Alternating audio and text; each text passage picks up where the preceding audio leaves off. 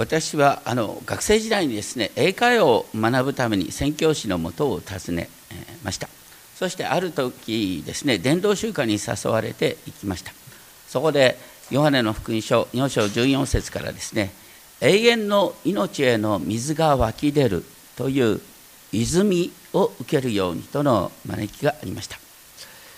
そこでイエス様を救い主として信じたい人は前に出るようにと言われた。でも私は前に出なかった。ここで信仰の決心をしたら日本社会の中で浮いてしまい将来に傷がつくとためらった。その後アメリカに留学する機会があってですねそこでの交わりの中でそのような恐れから解放されてイエス様に従うものとなりました。僕はその時不思議にですねこれで日本の村社会から自由になれると思った。アメリカは、まあ、今も昔もさまざまな問題がありますけれどもそのような同調圧力っていうのは日本に比べるとはるかに小さいように思思われます。しかし多くのアメリカ人はでもお金の奴隷になっているかもしれません。なぜならアメリカ流の個人主義の陰にはお金があって初めて成り立つ選択の自由があるからです。日本社会の何よりの魅力は互いを思いやる優しさや調和にあると思います。しかしそこには同時に一人一人の主体性や自由を抑圧する同調圧力がいつもあります。私たちはイエス様に従うことでそのような圧力から自由になりながら同時に日本人として互いを思いやる優しさを真の意味で生かすことができるのではないでしょうか。今読まれた12節4章12節にイエスは聞かれたって書いてあってヨハネが引き渡されたということをそれでガリラヤに退かれたと記されている。ここにはイエス様の悲しみがですね推察されます。イエス様は先にサタンの誘惑を退けましたけれども当時のユダヤの支配者はヘロデ・アンテパスというヘロデ大王の子供なんですけども彼はサタンに操られるように自分の権力欲に従って自分を公然と批判するバプテスマのヨハネを捉えました。その理由はですねこの福音書の14章3節4節に書いてあります。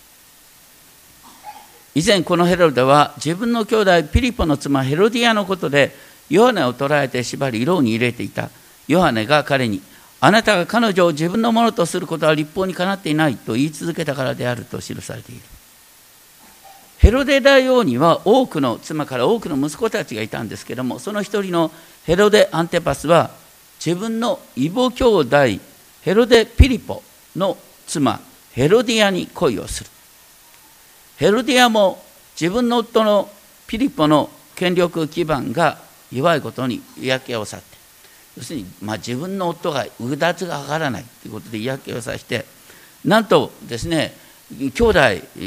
ピリポの兄弟のアンテパスの方に走ってしまう。しかしそれは明らかに立法違反なこと。夫を乗り換えた乗り換えたヘロディアの方もですねヨハネのことを激しく憎みます。そして後に自分の娘を用いてヨハネの首をはねるように要求したなんてことがある。当時の人々はこのヘロデアンテパスやヘロディアの気象をよく理解していましたから誰もね彼にやってることはおかしいと思いながら公然と批判なんかできなかった。しかしバプテスマのヨハネは神以外の誰をも恐れないゆえに権力者を批判して捕らえられてしまった。そういう中でイエス様は13節ナザレを離れてカペナウムに来て住まわれたって書いた。そのカペナウムとは湖のほとりの町でゼブロンとナフタリの地方にあった。イエス様の生まれ故郷はナザレですからガリラヤに退かれたんだったらナザレに行く方が自然な流れなんですけどもイエス様はあえてカペナウムに住まわれました。この町はローマ軍の基地があった町です。ガリラのほとりで漁師町でありますけれどもそれ以上に商業の中心地であった。まさに違法人のガリラヤと呼ばれる地の中心都市であった。なお原文ではですねこう13節の終わりの言葉はゼブルンとナフタリって書いてあるんですね。ここからイザヤ9章の予言の成就。という話に展開されていきます。ただここで引用された言葉はですねヘブル語聖書またはギリシャ語70人訳とも異なった要約的な表現で次のように記されています。ゼブルンの地とナフタリの地海沿いの道ヨルダン川の向こうへヨルダン川の向こうへの道っていうふうに解釈した方がいいかなと思いますが違法人のガリラヤ闇の中に住んでいた民は大きな光を見る。死の影の地に住んでいた者たちの上に光が昇る。この予言は、ね、イスラエルの北部のですね12部族にはのうちの2部族ゼブルンとナフタリに割り当てられた地がアシリア帝国によって支配されその2つの部族がですね別の地に強制移住された。で多くの違法人がその地無用になった。だからですね。しかもその地はもはやイスラエルの部族の名前で呼ばれる代わりに周辺を意味するガリラヤと呼ばれるようになった。でもそのガリラヤに希望の光が昇る昇るっていう予言です。これはイザヤ書9章1節のですね、えー、引用なんですね。イザヤ書9章1節っていうと皆さんクリスマスの旅ごとにイザヤ書9章1節が読まれる。しかし苦しみのあったところに闇がなくなる。先にはゼブルの地とナフタリの地は恥ずかしめを受けたが後には海沿いの道ヨルダンの川向こう違法の民のガリラヤは栄誉を受ける。十二部族のゼブルンとナフタリという名には苦難と闇のイメージがありましたがガリラヤという違法の民の地の名前は栄誉を受けるという希望が書いてある。そのイザヤ書では続けてですね闇の中を歩んでいた民は大きな光を見る。死の影の地に住んでいた者たちの上に光が輝くって書いてある。これがマタイで引用された時には歩んでいた民が住むそこに住む民になって光が輝くの代わりに光が昇るって若干修正されながら引用されます。そしてその昇った光は何かというと続くイザヤ書の9章6節7節では一人の緑が私たちに生まれる一人の男の子が私たちのために与えられるって書いてあってまさにクリスマス予言になってるんですね。そしてその一人生まれる子の主権は増し加わりその平和は限りなくダビデの王座についてその王国を治める。だから生まれる救い主はダビデ王国を再興する人であるって描いてある。ですからあの引用されるイザヤ書9章の御言葉を聞くと、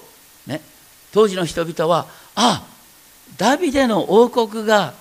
復興されるんだって考えたはずなんです。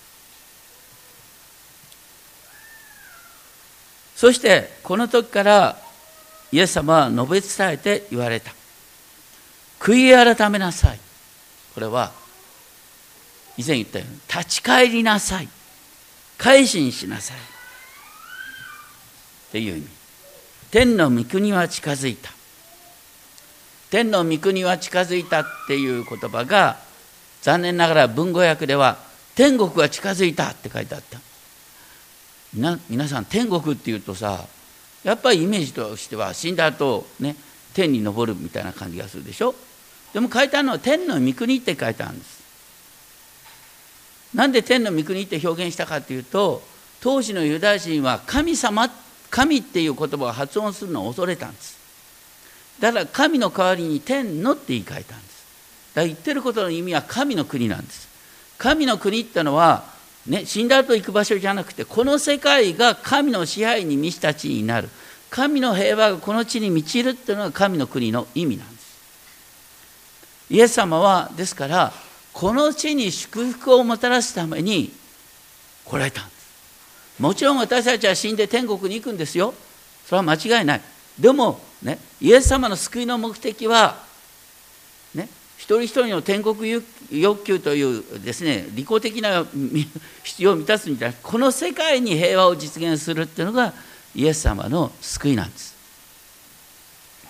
しかもですね多くの英語訳ではですねこう書いてある。Repent for the kingdom of heaven is at hand. At hand というのは今ね目の前に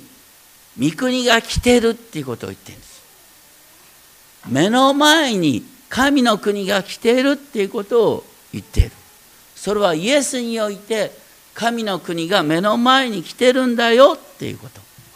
それは当時としては、ね、バビロン保守状態次から次と外国の支配にある状態から解放されるっていうのが当時の人々にとってのイメージですけれどもそれ以上にね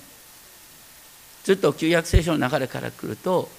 みんなはなお呪いのもとにある。神様の神様に背いた呪いのもとにある。だから働けど働けど生活が楽にならないっていう状態にある。そういう状態から、ね、今祝福の時代にイエス様にあって祝福の時代に移るんだ。今あなたの生活がこの地での生活が変わるんだっていうのが神の国の福音の中心なんです。でそういう中で神の国が実現したっていうことの一つの表れが弟子たちの証明として現れます。4章の18節からのところでイエスはこんなふうに訳すことができるイエスはガリラヤの湖のほとりを歩いておられる時ご覧になった。二人の兄弟ペトロと言われるシモンとその兄弟アンデレオ。彼らは湖で網を売っているところであった。彼らは漁師であった。イエスは彼らに言われた。私についてきなさい。私はあなた方を作り上げよう。人間を取る漁師へと。彼らはすぐに網を手放してイエスにしたかった。ここで強調されるのはイエス様がご覧になった言われた。ついてきなさい。作り上げようというイエス様の行動と命令。それに対する応答として彼らはすぐに従ったという行動が応答として出てくる。私たちはあ全てを捨ててすぐに従った。ペテロとアンデレはなんて偉いんだろうと思うけれどもこう彼らの信仰については何も書いてないんです。こう書いてあることはイエス様の命令は従わざるを得ない気持ちを彼らの中に起こしたっていうイエス様の言葉の権威が強調されている。言葉の権威ってのはどういうことかっていうとね例えば当時王様は絶対的な力を持ってた。王様がね兵隊としてあの出てけって言ったら兵隊として従わざるを得ないんですよ。みんなの家庭にですね娘をそばめに出せって言ったら出さざるを得ないんだ。税金を納めろって納めざるを得ない。んです王様の言葉には権威があるんです。だからイエス様が王として語られた言葉は、ね、人々は従わざるを得ない。そういうことがここに書いてあるというふうに理解できるかなって思います。しかもねあの人間を通る漁師にしてあげようという言葉はほとんどの英語ではですね I will make you fisher of, fishers of men と書いてある、I will make you. イエス様が私たちを作り変えるっていうのが約束なんです。私があなたを作り変える。だから私についてきなさいって言われてペテロとヨハネはあ、まあ、ペテロとアンデラはおっとこうねこう従わざるを得ない気持ちになったっていうのが事実じゃないかなと思います。21節22節はこのように訳すことができる。イエスはそこから進んでご覧になった。別の2人の兄弟ゼベダイの子ヤコブとその兄弟ヨハネを。彼らはゼベダイと一緒に船の中で網を繕っていた。イエスはお呼びになった。彼らはすぐに船と父親を残してイエスに従った。これ不思議にねゼベダイっていうお父さんの名前と父っていう言葉が2回ずつ書いてある。ヤコブとヨハネはゼベダイお父さんのゼベダイと一緒に働いてた最中だったのにイエスに従った。これは当時としてはありえないんだよ。だって家お父さんと一緒に仕事をしている。そこにですね見知らぬ人が来て俺についてこいと言った。それについていった。これはおかしな話ですよ。ね、父親の権威は絶対なんです父親と仕事をしてる時にですねついてこいって言ってついてったらそれは親不孝者ですよ。ありえない話なんです。でも彼らはどうしてしたかったかっていうとね要するにこの方の権威が父親の権威に勝るっていうことの印なんです、ね、多くの場合ね父親の命令と神様の命令そう簡単に矛盾しない場合の方が多いでしょ。だからやっぱり父に従うのが普通なんだよ。でもここのこの時にイエス様の言葉が発せられた途端父を残してね父と一緒にやってた仕事を残して従ったっていうことはそれだけイエス様の言葉に権威があったっていうことのシンボルなんです。ね、お父さん残してイエス様に従うってあんまり模範的な話じゃない。だからそれほどにここにイエスの権威は父親の権威に勝るっていうことが強調されている。言ってることは神の国神の王国が実現したイエス様は王である。だからイエス様の王王の命令に、ね、この4人の弟子たちはすぐに従わざるを得なかったっていう感じがこう書いてある。もちろん彼らは、ね、自分の意思でイエス様に従ったんですけれども強調されたのはイエス様の権威なんだってことですね。私たちもついついですね信仰っていうと自分の意思で従ったように思いますけれども振り返ってみるとねあの一番最初に話した僕は一番最初従えって言った時は従いたくなかった、ね、でもアメリカに行ってなんか知らないけど従いたい気持ちになった。それは神様が変えてくれただからあのヨハネの福音書15章16節有名な御言葉があります。ね、ヨハネの福音書15章16節でイエス様は弟子たちに向かってこうおっしゃった。あなた方が私を選んだんではない。私があなた方を選びあなた方があなた方を任命した。それはあなた方が行って実を結びその実が残るようになるためまたあなた方が私の名によって父に求めるものを全て父が与えてくださるようになるため。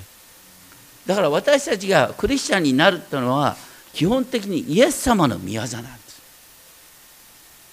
自分の意思で信仰を持っているようでありながら実はイエス様の権威イエス様の招きによって私たちはクリスチャンになっているんだということを忘れてはなりません。その中で4章23節からイエス様はガリラヤ全域を巡り歩かれた。彼の街道で教えながらまた御国の福音を述べ伝えながら民の中のあらゆる病や患いを癒されながらと記されている。ここではイエス様の働きで教える宣教癒しの3つの宮座が記されています。考えてみたら教えるも宣教も同じことのはずなんですけども教えって書いてあるのはここでユダヤ人の街道に入ってなされた。当時のユダヤ人の街道は結構オープンでですね、まあ、当然ながらユダヤ人であればねで来てですね私が話したいって言ったら話させてもらえたんですよ。で当然ながらイエス様が来たらやっぱり権威に見た方だからこの人が手を挙げたら当然ながら街道管理者はですねイエス様に譲ってね御言葉を解き明かす機会を与えざるを得なかった。そういう感じだと思います。でそこでイエス様が話したことは何何だと思いますか？イエス様多くの場合ですねイザヤ書の予言の成就を語るんです。イザヤ書を語りながらここにおいて神の国が実現したっていうことを語った。で御国の福音を述べ伝えたって言った時はあのこの後あの三条の水訓の話が出てきますね。青空でのメッセージが御国の福音を述べ伝えたって話として強調されている。どちらにしても中心は神の国が私において実現してるんだよっていうことがイエス様のメッセージの中心です。で癒しの宮沢ですね。何であるかっていうと、ね、ここに病も患いもまあ書いてある。要するにそういう広いさまざまな病患いをイエス様が癒されたっていうことが強調される。これは以前お話ししたようにね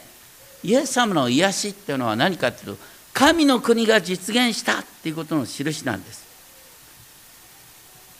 以前も言ったようにイザヤ書35章っていうのはその中心、えー、予言の御言葉です。イザヤ書35章4節の終わりは神が来てあなた方を救われる。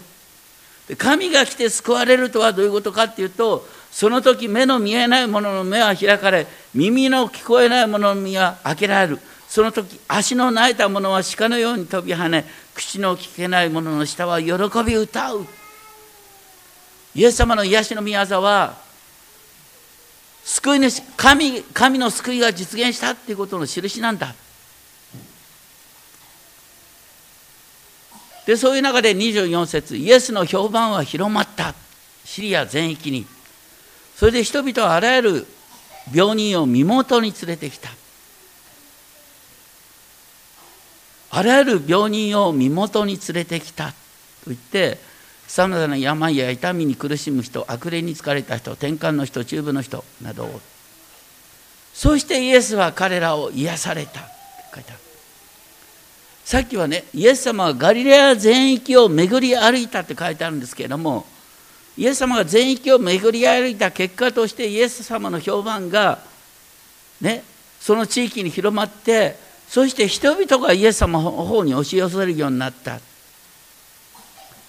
25節はこうして大勢の群衆がイエスに従った。大勢の群衆がイエスに従ったっていう言葉が強調されている。ガリラヤデカポリスエルサレムユダヤおよびヨルダンの川向こうから。この従ったってことはさっきのね4人の弟子たちがイエス様の招きに従ったっていう言葉と同じ言葉なん先にはイエス様ご自身が弟子たちを見出して声をかけてで彼らは従ったっていうことなんですけどもここではねイエス様の噂が広まった結果として大勢の群衆がイスラエルあらゆる地方から来てイエスに従うようになったっていうことが強調されて。いるここでねあの面白いのは、ね、イエス様は最初ガリラヤ全土を巡り歩いたでしょ？でその後もイエス様はあの普通だったらカペナウムにねこう宗教施設を作って、ね、みんながここに来るようにってするはずなのにイエス様はその後も移動を続けるんですなんで移動を続けると思いますか？当時はねあの宗教的な権威が、ね、有名になった人はどうするかっていうとやっぱりねみんなが集まる施設を作るんですよ。ね、で弟子の階層を作ってですねあのいや次から次と来たらひっきりなしだからね門番をつけてね。門番の許可のもとでですね次の弟子に紹介されて紹介された次の弟子がまた別の弟子に紹介されて何段階か経てやっとですねあの教祖様のもとにたどり着くっていうのは普通のパターンだその度ごとにですねお金払ったかもしれない。門番に第一の弟子第二の弟子にねとかね。ところがイエス様はそのように移動することによってそのようなあの階層的な組織を作ることを避けたんですイエス様は紹介者を必要としなかった。イエス様は一人一人にパーソナルに接したんです。これがイエス様の素晴らしさ。こう何がねこうキリスト教の魅力かっていうとね私たちこのままでここでねイエス様を通してイエス様のお父様に向かってお祈りできる。個人個人が神様と、ね、恐れなく対話できるっていうことは何よりも私たちの信仰の魅力なんですよ。これは普通はそうじゃないんですよ。やっぱり教祖様に祈ってもらうために何段階も得るっていうのは普通のパターンなんだ。イエス様最初の段階から一人一人に向き合い一人一人に御手を差し伸べて癒すっていうことをしてくださったっていうことなんですねだからイエス様を信じる者には自由がある、ね、今回の世界宣教大会のテーマ聖句に選んだのはヨハネの福音書8章の31節32節の箇所。イエス様はご自分を信じたユダヤ人に向かってヨハネ福音書8章31節。あなた方は私の言葉にとどまるなら本当に私の弟子です。あなた方は真理書を知り真理はあなた方を自由にしますと言われました。それに対して彼らはこう言った。私たちはアブラハムの子孫であって今まで誰の奴隷になったこともありません。どうしてあなた方は自由になると言われるのですかと応答しました。イエス様の宣教の中心地だったカペナウムは一見自由なようでお金や権力の奴隷になっていた人々がたくさんいました。お金や権力の奴隷の代表というと後で出てくる酒税人マタイ、ね、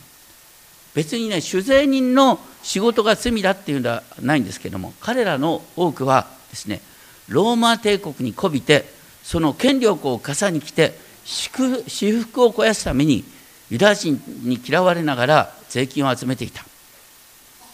多分マタイも同じようにですねみんなから嫌われながらですねがめつい酒税人の仕事をしていた。マタイはどうどうやってですねイエス様の弟子となったかっていうとマタイの福音書9章9節を見るとこう書いてある。イエスはマタイという人が修税所に座っているのを見て私についてきなさいと言われた。すると彼は立ち上がってイエスに従った。だか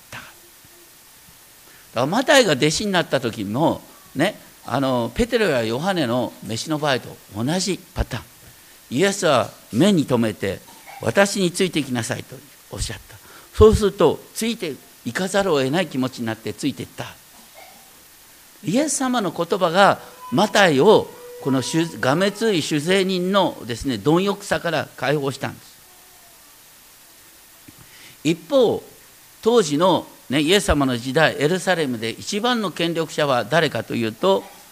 ローマ総督ピラト。彼は誰よりも自由な立場にいたはずなんですけれどもピラトはねイエス様が捕らえられた時にイエス様と個人的な会話をします。イエス様はピラトに向かってご自分はユダヤ人の王である。ということを証しします。そして真理に属する者は皆私に従うとイエス様おっしゃった。それに対してピラトは史上最も愚かな問いかけをします。真理とは何なのか。目の前に真理を体現しているイエス様がいらっしゃるのに真理とは何かということを聞いた。その後どうなったかっていうとねピラトはイエス様は十字架刑にあたる罪は犯してないっていうことを確信する。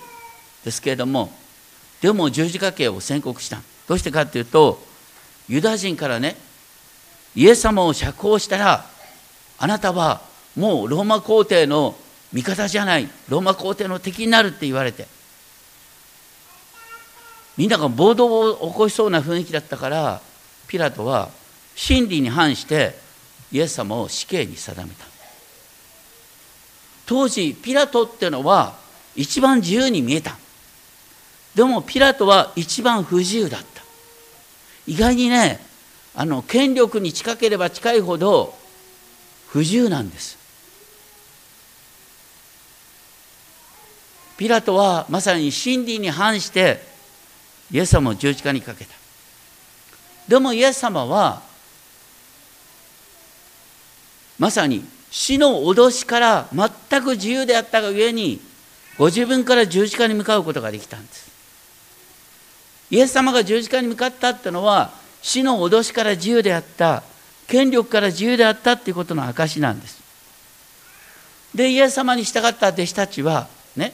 途中までは怯えてたんですけれども復活のイエス様と出会った時に彼らは死の脅しから自由になった。だからねイエス様をねあのイエス様のことを述べ伝えちゃいけないって言われててもペテロやヨハネは恐れることなく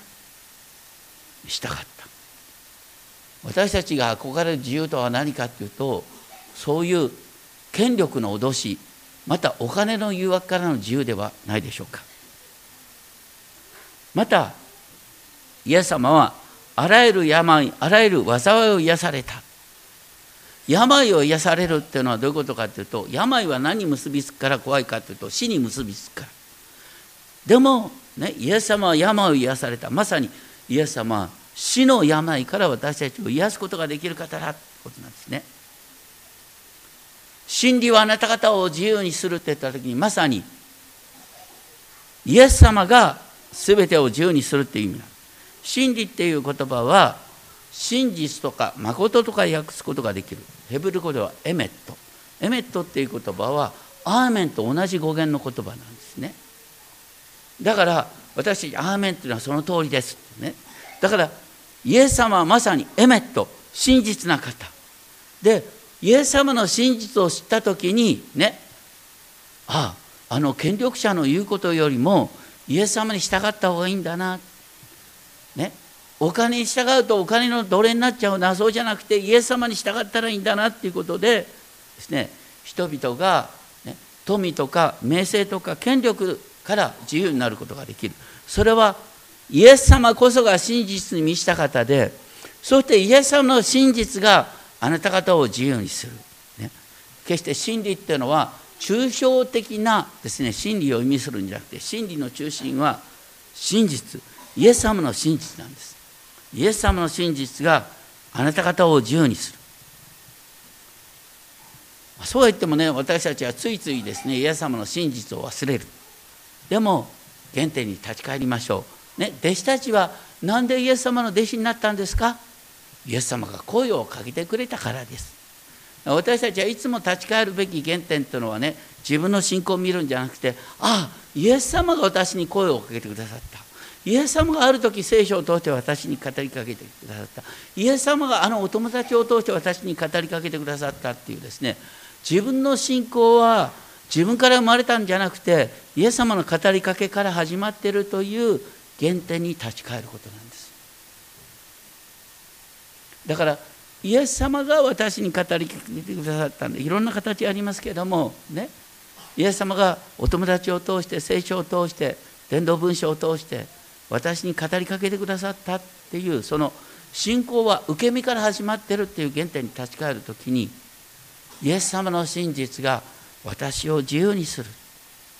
イエス様おっしゃった私についてきなさい。ね。弟子たちはついていかざるを得ない気持ちになってついていったんですよ。彼の信仰が立派だっていうんじゃない。みんなも同じなんだよ。私についてきなさいって言われてみんなふらふらっとついてきた。こうふらふらっとついてくるっていうのが信仰なんだよ。それでいいんです。ふらふらっとついてきながらああ大丈夫なんだなってことをどんどん確信してってね。ああ大丈夫なんだなと。次にね脅しを受けてもああ大丈夫。イエス様今今まで真実に守ってくださったから私はこれからもイエス様についていこう。イエス様の真実があなたを富権力評判の自由からあ誘惑からあなたを自由にするということを覚えたいと思います。お祈りをしましょう。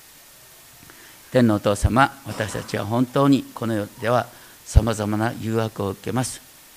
権力の脅しお金の誘惑名声の誘惑どうかそのようなものから私たちが自由に本当にいつでもどこでもイエス様の招きの原点に立ち返ることができますように。イエス様がお招きくださったから私は今従っています。どうかいつでもどこでもイエス様の見姿イエス様の招きに心を止めることができますように。お一人お一人今振り返ってイエス様がどんなふうにあなたを招いてくださったかを思い起こしましょう。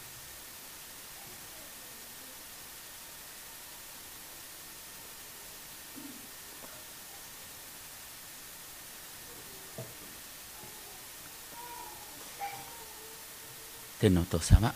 あなたがイエス様を通して招きくださいました。これからも私たちはイエス様あなたに従っていきます。